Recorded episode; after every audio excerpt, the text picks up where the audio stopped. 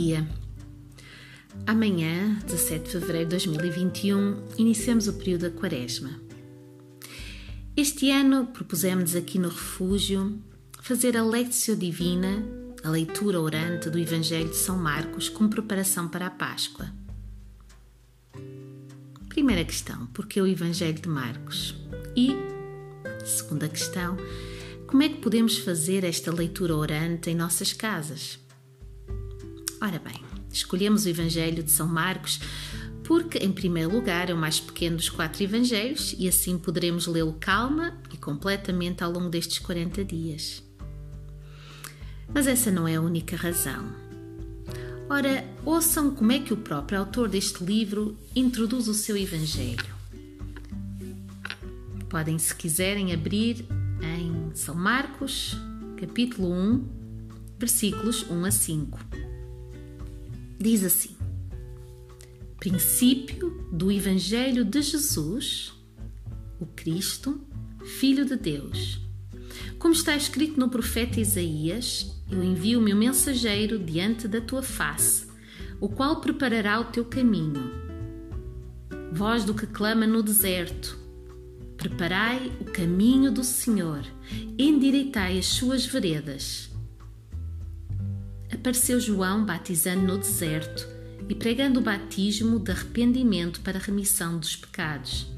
Toda a província da Judeia e os de Jerusalém iam ter com ele e, confessando os seus pecados, eram batizados por ele no Rio Jordão.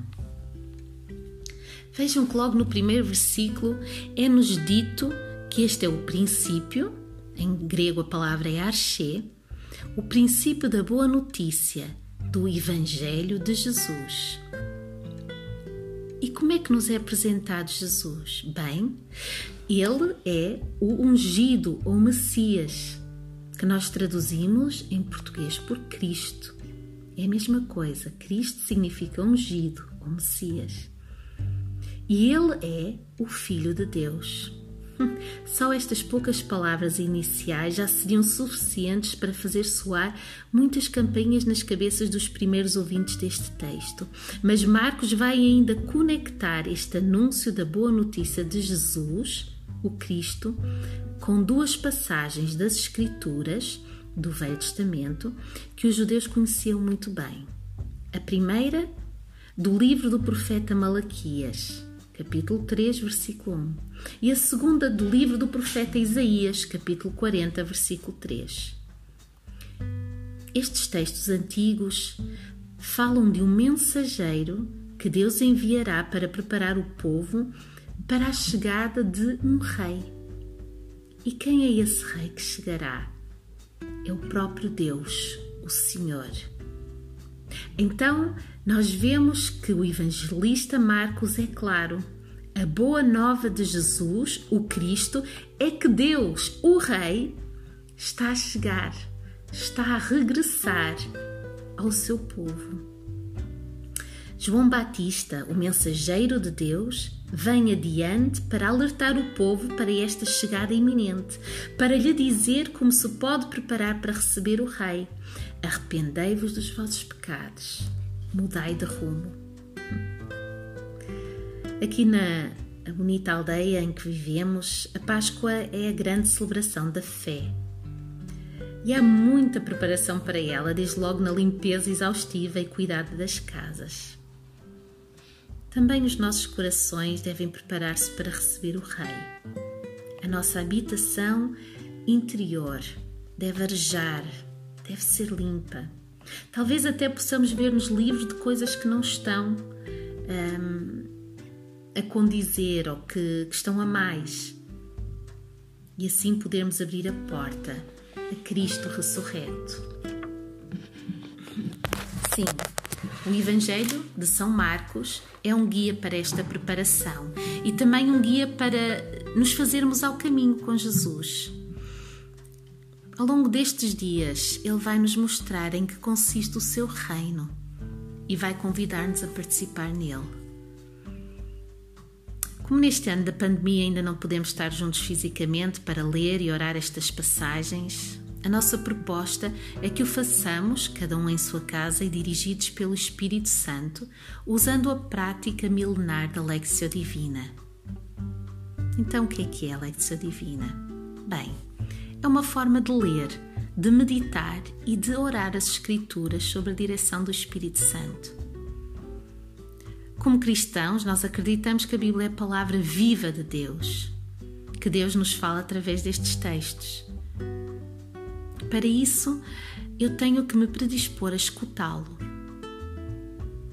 E talvez seja esta a parte mais difícil da Lexio Divina. Aquietar o nosso coração e a nossa mente para ouvirmos Deus a falar-nos.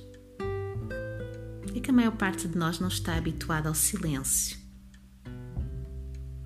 E não é de estranhar, até o próprio Jesus, ao retirar-se para o deserto, para se preparar para a sua missão, teve que lutar com as vozes do tentador. Quanto mais nós. Podemos até desligar todos os sons externos, mas vamos descobrir que o maior barulho vem do nosso interior. É normal e, portanto, sempre que estivermos a preparar-nos para a Alexia Divina e alguma distração se intrometer neste tempo de intimidade com Deus, nós entregamos-la a Deus. Nós dizemos a Deus: Toma tu conta disto, Senhor, eu agora não posso. Portanto, o tempo da Lexia começará com este sossegar do nosso corpo e do nosso espírito. A seguir, vem a leitura da passagem escolhida. Serão passagens de poucos versículos. Não quer dizer que depois uh, vocês não possam ler sossegadamente o resto do, dos trechos que nós vamos saltar. Mas nós vamos escolher para meditar apenas pequenos trechos, pequenas passagens. Poderás escutar-me a ler e a reler a passagem aqui, através deste podcast.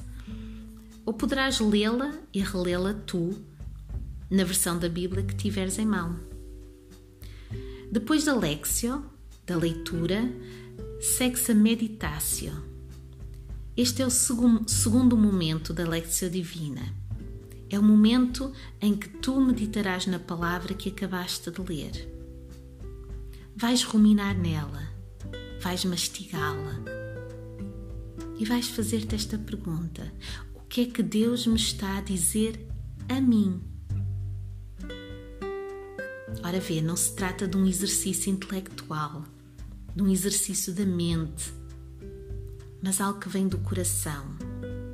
Enquanto escutavas Deus a falar, o que é que te tocou? Que palavra ou frase te moveu interiormente? O que é que te chamou a atenção? Ora, aquilo que recebeste de Deus, tu depois vais devolver-lhe em oração este é o terceiro momento da Lexio, o momento da Horácio. Tu escutaste Deus a falar-te e agora respondes-lhe em oração. E até podes fazê-lo se quiseres por escrito. Assim, permanecerás com essas orações mesmo depois deste tempo passar. E repara, a tua oração não tem de ser longa, pode até ser muito curta. O importante é é que flua do teu coração.